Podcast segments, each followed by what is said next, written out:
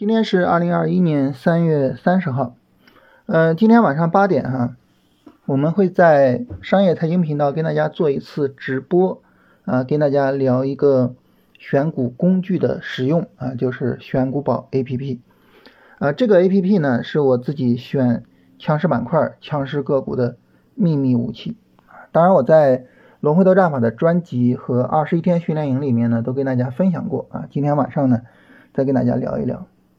嗯，这个工具呢和我们做龙回头战法啊是特别契合的啊，因为这个工具有一个呃非常重要的板块叫做大涨股解读啊，它能够去解读今天的热点啊，今天主要涨停的是什么板块，是什么概念啊？这个概念里面都有什么股票？那对于我们龙回头战法来说呢，我们是找到强势板块，然后等回调，是吧？那这个时候呢，我们就可以关注这些概念，然后呢等这些概念去回调。所以它非常的方便。那当然，大家可能会说啊，说那我使用这些炒股软件啊，通达信啊，同花顺啊，我也能够看到今天什么板块涨得好，对吧？啊，但是呢，有一个问题啊，就是他们可能反应比较慢啊。你比如说，像周末的时候哈，中国跟伊朗签署了一个二十五年的全面合作协议。那我们都知道，市场百分之百的会炒这个概念，因为它是一个非常重大的事件。但是市场会炒哪些股票呢？那么多涨停股，有哪些股票是和这个概念有关系的呢？哎，我们如果自己去整理，可能难度会比较大。我们等着通达信啊或者同花顺他们反应过来，可能又会比较晚。哎，这个时候呢，选股宝 A P P 呢就给我们解决了这个难题啊，他们呢就很快的、很准确的整理了出来。啊，昨天呢就是我看着很多新疆的股票涨停啊。我想这肯定跟中医有关系啊，但是我觉得没必要着急，是吧？昨天选股宝 A P P 也没有整理出来这个概念啊，你放心啊，今天不整理出来，明天也得整理出来啊，所以呢也没有着急去做这个整理啊。同时呢，因为我做龙回头啊，我也不追涨停啊，就是哪怕我明知道这是一个非常重大的事件，它的影响会很大啊，我也不会说我一看啊这个概念在炒，然后我就去打板也好，或者是。这个第二天赶紧买也好，不会这样啊，会等龙回头，所以这个时候我也不着急，是吧？我就等着选股宝给我整理出来。结果呢，今天一收盘，你一看，哎，选股宝呢就整理了这么一个概念，叫中医概念，也就是中国和伊朗签订二十五年全面合作协议这个重大事件它的概念啊，它整理出来了很多的相关的股票，其中有很多是最近两天两个板的，也就是。周末签了协议，然后呢，市场在炒的。好，那这个时候呢，我就可以把它整理出来的这些股票呢，放到自选股，然后呢，好好的去看一下每一个股票的基本面的情况、走势的情况。后面呢，耐心的等回调啊，谁走的比较好，我就开始去做了。这个时候我就能够去充分的利用它给我的这个股票池啊，所以呢，我一直觉得就是。我跟选股宝啊，我的龙回头战法和选股宝之间是一个天造地设的一对儿，呃，所以我们在这个喜马拉雅跟大家讲呃龙回头战法，跟大家介绍这个选股宝 A P P 之后啊，因为选股宝 A P P 他们也有一些课程啊，他们的课程推广人员就找到我啊，说老师能不能在选股宝 A P P 也开一些课啊？当然我说这个。我我们就想着在喜马拉雅弄啊，就没想着搞太复杂，所以就委婉的拒绝了。但是我确实很喜欢这个 APP 啊，免费给他们做广告啊。然后他们整理的中医概念的股票啊，跟大家简单的读一下啊。当然这些股票我的交易方式就是我肯定是要看走势，是要等回调，然后呢我是要在这个过程中去研究这些股票的相关的基本面的啊。大家的使用呢，你可以看你自己的交易方式啊。第一只股票啊是六零零五四零啊新赛股份，然后六零五幺六九红通燃气，零零二九四幺新疆交建，六零三零八零新疆火炬。啊，我们看很多新疆的股票啊，呃零零零零六五北方国际，零零二八二八贝肯能源，零零零六幺七中油资本，六零零三三九中油工程。六零三零二六零三零三二啊，德新交运，呃零零二三八三合众思壮，零零零幺五幺中诚股份，零零零幺五九国际实业，零零二二零五国统股份，六零零五零六香里股份，六零零五四五呃卓朗智能，六零零五零九天赋能源，六零零八八八新疆众和，零零零八幺三德展健康。零零二二零七准油股份啊，这是相关的这个股票，呃，这个相关的概念是非常非常重要的，就是被持续炒作的可能性非常大啊。就是像当时我们说这个碳中和，我们当时呃感觉说会被热炒啊，那么这个中医的概念呢，不比碳中和小，甚至比碳中和可能更大一些。啊，所以这个是一个非常非常值得重视的一个概念啊。后续呢，我们来看一下它的调整情况啊。当然还是那句话，就是我是做龙回头的，呃，我是肯定不会呃直接去追涨的啊。但是这个概念如此重要，影响如此深远，说不定这个打板的人会赚的更多一些。好，说完板块呢，我们来聊一聊大盘啊。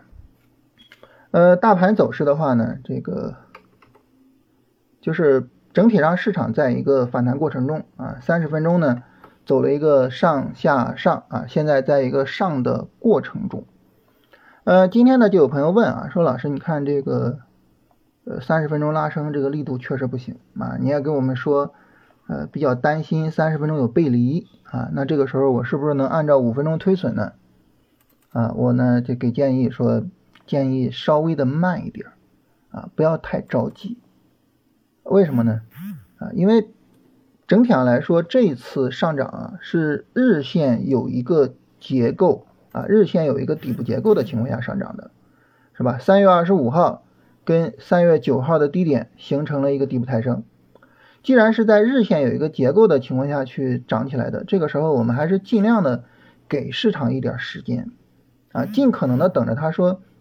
哎能不能在更长时间之后，它有一个充分的空间走出来？所以不要太着急啊，因为当你太着急做判断的时候，实际上你可能就给市场三天时间，是吧？涨一天，调整一天，再涨一天，结束了，你给的时间太短。就是你稍微的允许你的盈利有更大一点的回吐，你给他一点空间啊，让他有一个空间说，哎，我稍微震一震，我能再起来。啊，你真的等什么呢？真的等就是五分钟这个呃拉升彻底的走出来，然后你再去推损不迟。啊，你比如说像上证指数啊，你现在把止损放在呃三四四三左右吧，这这还是能说得过去的啊。但是呢，你如果说在今天上午就放在这儿，就有点太快了啊。我们可以看一下这个创业板，是吧？创业板，如果说你着急啊，上午就把止损调整到十一点零五的这个五分钟低点上，你看下午不就推损出来了吗？啊，没有必要太着急啊。就是我们整体对行情的处理哈，就是你说我现在是重点的是去兑换利润呢，啊，恐慌市场再度下跌呢，还是说重点的给市场一些时间呢？其实主要还是看市场背景，整体的市场背景。现在整体的市场背景呢，就是在一个反弹周期里边，啊，你现在出来了，你说你怎么再进呢？它走出什么走势你再进呢？你发现你就不好进，那既然不好进，那怎么办呢？那我就出的慢一点，我允许它有比较大一点的盈利回吐，我稍微出的慢一点，这个时候呢，我整体的行情处理可能会更好一些，也更舒服一些，啊，所以这个事儿呢，跟大家好好的分享一下，我我还是比较倾向于就是。稍微的给市场一些空间，就是，呃，你比如说，哪怕你使用三十分钟推损啊，哪怕它回吐一个就是三十分钟的背离段，其实也是无所谓的啊。所以呢，就是我我觉得大盘这个还是要注意一下。最重要的是这个地方啊，出好出，再进就不好进了。你你你你说你怎么再进呢？会非常难受。出好处再进不好进，所以呢。呃，我觉得尽量的还是拿一拿，这个呢是跟大家分享这么一个东西啊。当然，如果说明天真的是大跌，比如说它把三十分钟低点都破掉了啊，也就是基本上就是今天早晨一开盘的这个低点啊，它把这个低点都破掉了，是吧？啊，那这个时候那就肯定没得说了，是吧？那那那那那我不出也得出了啊。但是呢，啊，如果说市场还行啊，它在高位去震荡啊，给它一些空间，不要太紧张啊。我们一紧张了，呃，市场跟着打哆嗦，是吧？不要太紧张啊。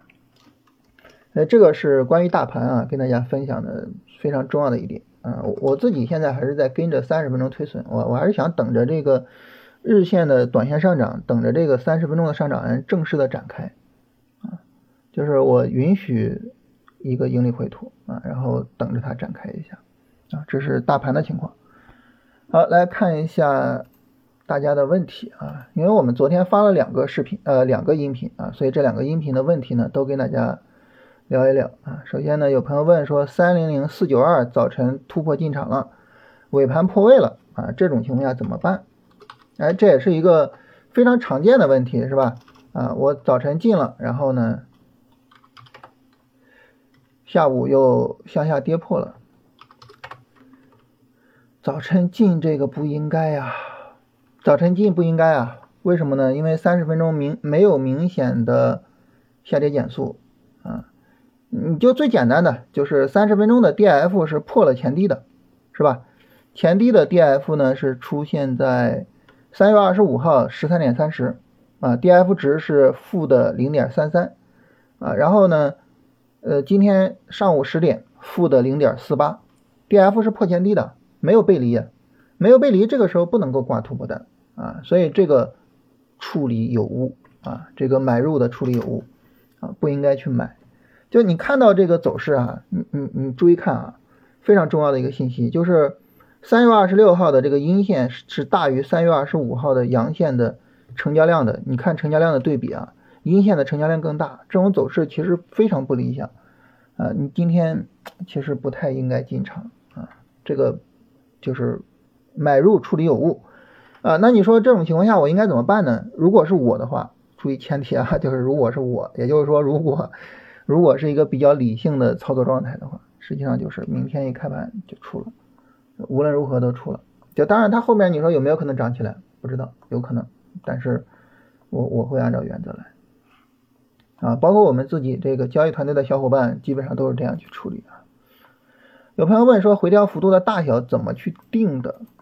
一般就是三十分钟不破位，整体上来说还可以接受啊。啊，那振幅大，你说怎么看呢？就是你一看有个大阴线，这就算振幅大。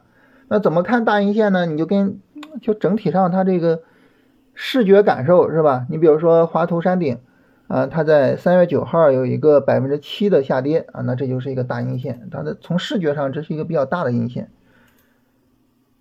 然后一直不理解五分钟挂单和三十分钟下跌有什么关系？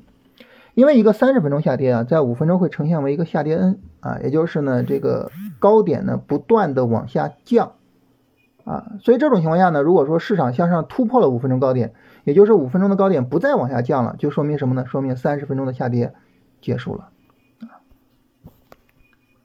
有朋友问说，这个炒股资金少是不是参加新米团？我觉得这个的重点就是你对自己的交易生涯是怎么规划的。啊，如果说你说我就是自己的资金去理财，你没必要参加新米团，甚至呢，呃，都没有必要去考虑说我去学习做交易啊，你买基金或者做定投其实是更合适的。但是呢，如果说你说我要自己做交易啊，那这个时候呢，呃，它跟资金多寡没有关系，你都需要掌握盈利能力。那盈利能力呢，你既可以通过学习价值投资获得啊，也可以通过学习其他很多东西获得。当然。也可以通过学习龙回头获得啊，这个时候呢，就是看你自己的选择。有朋友问说，我没有参加过训练营啊，跟洗米团能不能跟得上？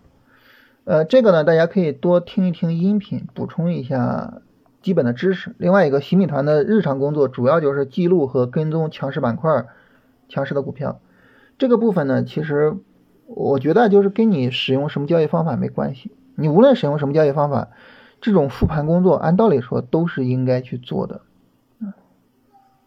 然后我们后面还会再找机会做训练营啊，大家有兴趣可以去参与一下。啊，有朋友问均线的交易系统啊，历史上有没有过用均线交易系统的成功案例？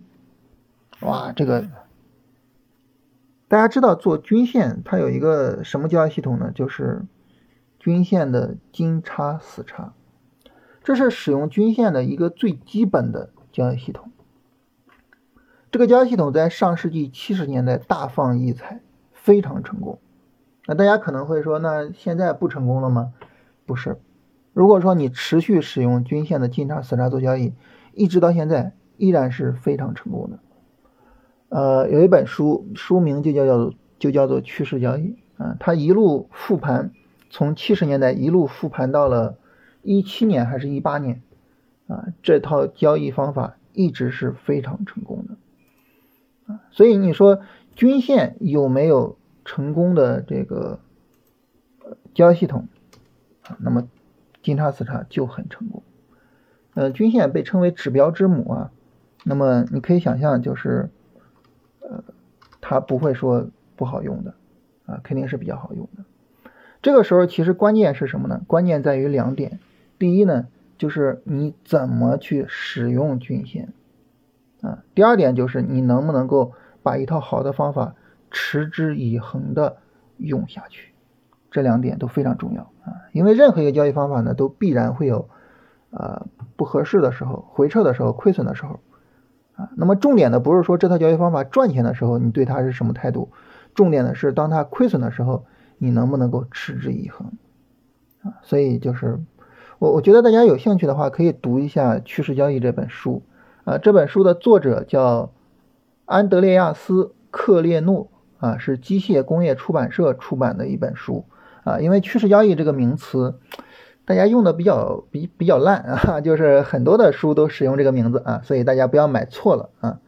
安德烈亚斯·克列诺写的啊，机械工业出版社出版的，它的书皮上有一个钟表的那个模样。这本书在豆瓣上被评到了八点七分啊，我是非常喜欢这本书的。有朋友问紫金矿业啊，套了很久。嗯，就是我反复跟大家说啊，套了很久的股票我没有什么办法，而且紫金矿业呢看不出来什么见底的信号，嗯，我也不会去买这只股票。啊，有朋友问洗米团是不是要收费？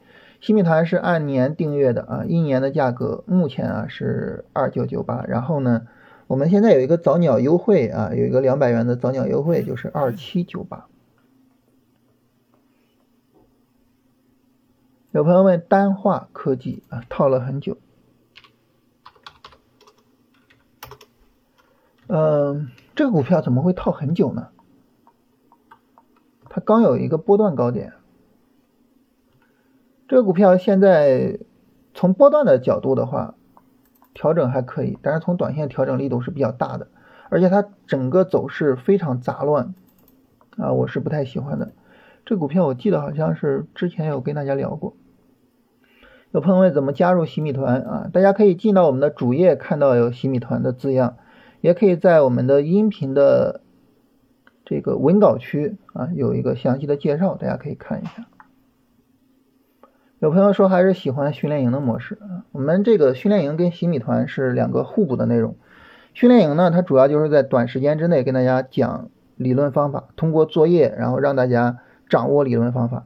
洗米团呢，主要是通过长期的讨论、长期的复盘，呃，然后呢，去通过实战演练去更好的运用方法。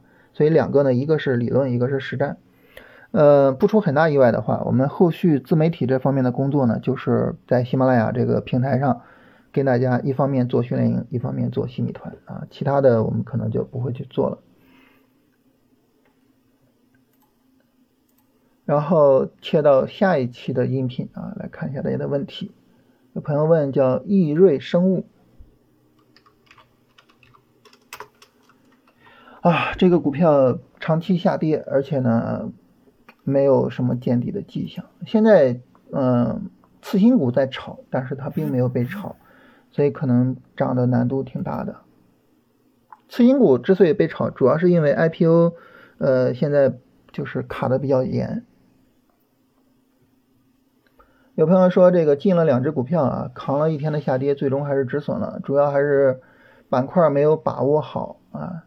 这个靠其他的板块的上涨回了点血，但是整体上还是跑输给大盘的。呃，所以就是当我们选的时候，其实你把板块给选对是非常正常的。而且呢，你应该理解的一个非常重要的事情，就是一个板块它的涨跌起伏和个股的涨跌起伏一样啊，都是非常正常的啊。所以呢，不要对任何板块去做追高，同时呢，不要去担心任何板块的回调啊。一个板块回调。它可能就会带来机会。嗯，五幺二六九零和五幺二零幺零，嗯，五幺二六九零九 ETF，九 ETF，如果说你长期做，尤其是长期定投，肯定是没问题的啊。但是短期的话有点问题啊。你说这个是不是三十分钟小波段？呃，算是吧。但是我觉得对于 ETF。这种操作不应该是这种视角。五幺二零幺零是医药 ETF，就是这种还是应该就是说以波段视角，或者是就是至少是一个充分的短线回调的视角去做。南网能源突破操作，买入了三分之一的仓位，操作对不对？呃。南网能源，我昨天我也进了一些，但是岂止是不到三分之一啊，简直是简直都不到三十分之一。嗯，咱们两个可能有一个有两个很大的区别。第一个很大的区别呢，就是我在南网能源上有比较大的利润垫啊，我在南网能源上已经做过两波了，有比较大的利润垫啊。第二个区别呢，就可能是呃我的仓位非常的小啊，仓位非常小。所以这种情况下呢，就是我整个买进去呢，比如说我昨天买进去啊，然后呢今天低开，我觉得还没什么，就是完全可以接受啊。呃，因为怎么说呢，就是碳中和也涨了这么长时间了，然后碳中和今天整体上调整，我觉得很正常啊。包括上周四我们跟大家聊说碳中和还能做吗？当时我也说碳中和可能需要一个调整，所以这个时候呢，我昨天买南王能源，仓位也买的很小，所以这个时候呢，低开呢我就处理的比较从容一些啊。你比如说它不到止损我可以等啊，它下午拉呢我甚至可以出来一下，是吧？但是呢你一下进三分之一的仓位，实际上这个时候处理起来就会很被动，所以就是我我我觉得这方面还是应该去注意一下。我自己买股票。啊，一般情况来说，一只股票不会到百分之十的仓位。一般情况来说啊，因为那有一点就是，我觉得弱势思维很重要，就是你不要把自己想的太厉害，不要想着说我买每一只股票都非常强。呃，那么当你有这种弱势思维的时候呢，你知道我我一定是要根据整体的概率去获胜的，所以这个时候我要每一只股票上都要清仓，以保证我能够买到足够数量的股票，然后来获得那个平均收益。我觉得这一点很重要，就是，呃，我们买的股票，如果说它有一半是强势股，一半是普通的股票，实际上当你能够获得平均收益的时候，你会是大赚的。但是如果说你集中仓位去做一只股票，你一旦买到普通的股票，而你股票池里的其他股票涨停大涨，这个时候是非常影响你的心态的。我觉得这个事情要特别的注意一下。呃，有朋友说这个大盘这两天走出来三十分钟的。小波段的调整，啊，然后呢，今天下午按照龙回头买点买了桂冠电力和吉大正源。呃，首先呢，大盘现在三十分钟是有一个调整啊，但是应该不到小波段级别啊，但是它是有一个明显的调整。然后桂冠电力调整有点大呀，吉大正源。这个还可以吧，这个还可以，但是今天买是怎么买进去的呢？今天五分钟没有突破呀，这是怎么买进去的呢？呃，朋友问这个今天进了汤臣倍健啊，算不算抓到了龙回头？算啊，就是汤臣倍健算是从龙回头的角度去做的。啊我跟大家说过啊，汤臣倍健是有一个精灵人断层啊，三月八号一个精灵人断层，然后一个长时间的横盘。嗯，当然这种长时间的横盘啊，尤其是三月十五号有一个比较大的阴线，其实不是太理想。呃，所以呢，对于这个股票呢，就是预期我觉得不用太高啊。然后这个股票也没在，也没在这个情绪集中的热点板块上啊，它的上涨纯粹就是业绩驱动的。就业绩驱动的呢，它可能会呃涨得比较。就时间可能会比较长啊，但是呢，幅度可能没有那么大啊，短时间的幅度可能没有那么大。南网能源有没有回调到位？嗯，市场现在热点有一个切换，就是从碳中和呢，可能要切到中医概念，所以这个时候呢，资金可能要从碳中和出来，呃，去买中医概念，所以这个时候呢，就是不要太轻易的，或者说太早的去判断。碳中和的调整已经结束了，啊，你看我这墙头草做的真的是很到位啊，然后，而且这个碳中和，其实我我们从上周就在提醒说这个板块有可能调整，所以不要太早的去判断它。有朋友说这个经常说买指数买指数，怎么买指数呢？买指数主要是买宽基啊，也就是买指数的 ETF。啊，五零 ETF、三百 ETF、五百 ETF，还有一千 ETF，还有创业板 ETF，啊，基本上就是这么几个 ETF，呃，是属于指数的 ETF。呃，碳交易的下跌怎么去理解？我们来看一下碳交易板块。碳交易板块呢，其实目前在日线上已经有了六根下跌，啊，已经算是一个日线调整了。呃，目前呢，三十分钟的调整的力度比较大啊，我觉得现在暂时的不要太着急去做它。嗯，这个走势的话，可能要等下一次三十分钟下跌，三十分钟急跌啊，比较厉害一些，稍微等一等。彩虹股份还有三一重工，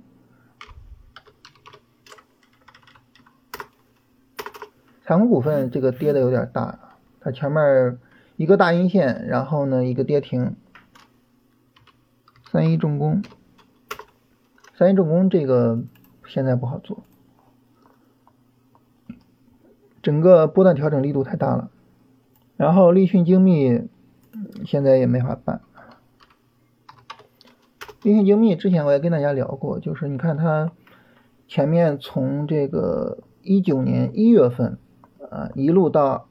二零年十月份一路就持续大涨，啊，那么从它这个今年一月份波段没有创新高开始，其实这个股票就没法再做了，它整个上涨就就此结束了，就没法再做了。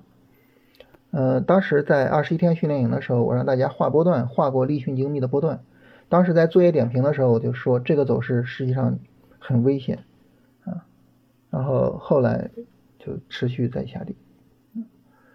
嗯，你像这个苹果产业链，实际上最近跌的都比较厉害。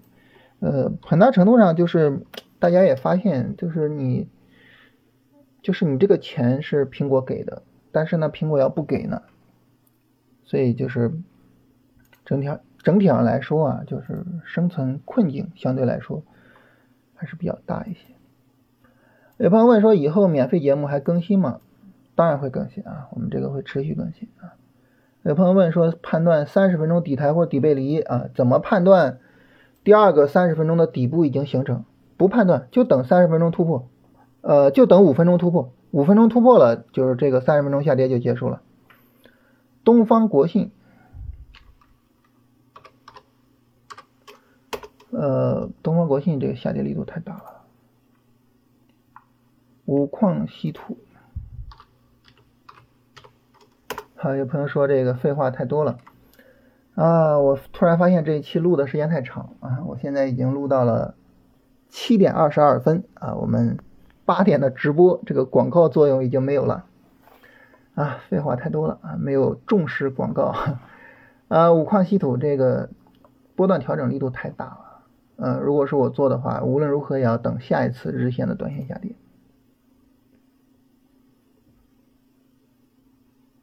朋友说：“这个零零二八幺三跟六零零八六九是否值得跟踪？”嗯，德展健康，德展健康这个啊，零零二八幺三啊，路畅科技，路畅科技前面的调整其实还可以，但是整体上它的这个波段回调的背景实在是太差了啊，波段回调的背景实际上太差了，前面那个大跌啊，所以就是整个背景不理想。然后六零零八六。六零零八六九叫远东股份，这个横的时间有点长，而且它是一个持续下跌，我不是太看好这种走势。就是我我一般不太喜欢弱转强，这个跟大家说过。跟踪股票的时候，什么样的信号是进场信号？就是三十分钟一波下跌，跌不动了。那么就是你在跟踪的时候啊。首先一个就必须要去跟踪强势板块的股票，它不是说涨停了我就可以跟，对吧？你发现每天那么多涨停股，如果说你所有涨停的都跟，你发现过不了多长时间，你可能就要需要跟踪几百只、上千只股票，涨停是没有意义的啊。一个股票很偶然的也会涨停，涨停并没有什么太特殊的，重点的是它有没有足够的概念支撑它持续的上涨啊，这个是重点。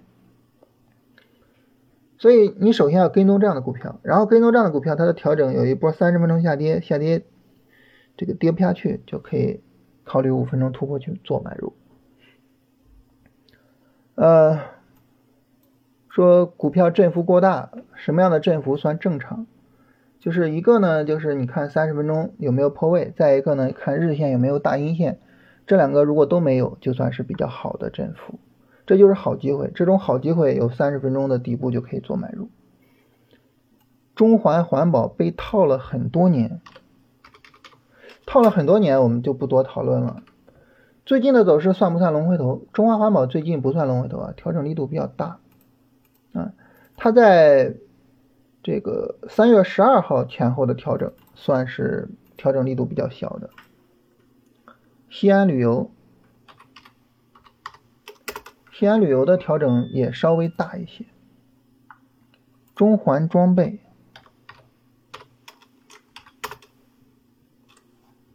啊，这破位了，不行啊。所以你看它有个涨停，其实都很正常，就是不用因为涨停而对它高看一眼。呃，在基本面没有问题的前前提下，嗯，做长线的话，怎么判断价格比较合适了？这个没有办法给出来准确的答案啊，因为它市场它在下跌嘛，那这个时候它就很可能会持续跌，所以你说什么时候价格到位了，它没有一个准确的答案，你只能说什么呢？只能说就是，呃，它有没有说能够让你先买一部分，买一部分之后呢，它再接着跌，你再接着买嘛，对吧？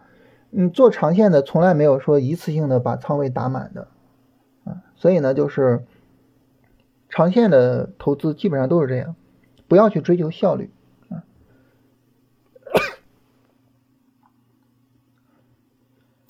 华能水电，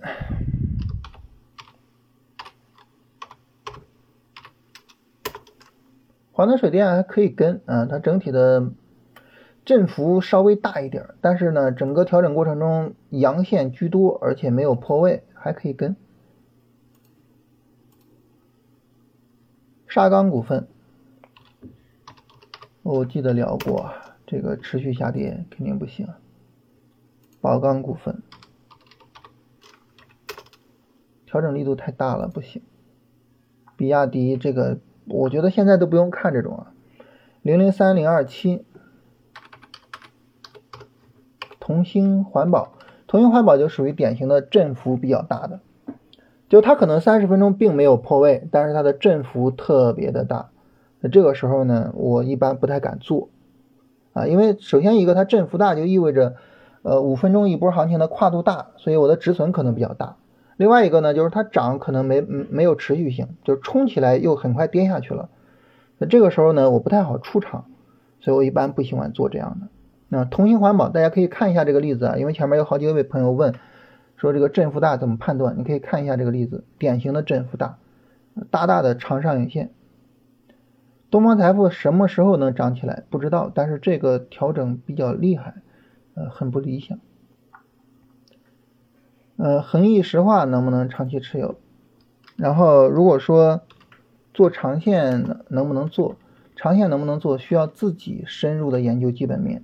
为什么我强调自己深入的研究呢？因为你自己研究不深，你就没有办法坚定的去做持有，所以一定要自己。然后你会买亏损的股票吗？这个我我基本上不会在乎，因为我们做股票做的是未来，而不是此时此刻啊，所以它亏损不亏损，我不会去考虑的。好，这是大家所有的问题啊。呃，不用担心今天晚上的这个直播大家看不到啊，因为我们直播的视频都会跟大家放到这个专辑里边。呃，今天。出去了一天啊，家里边有事儿，所以回来的比较晚啊。一个广告的音频，结果搞到临到头了才发。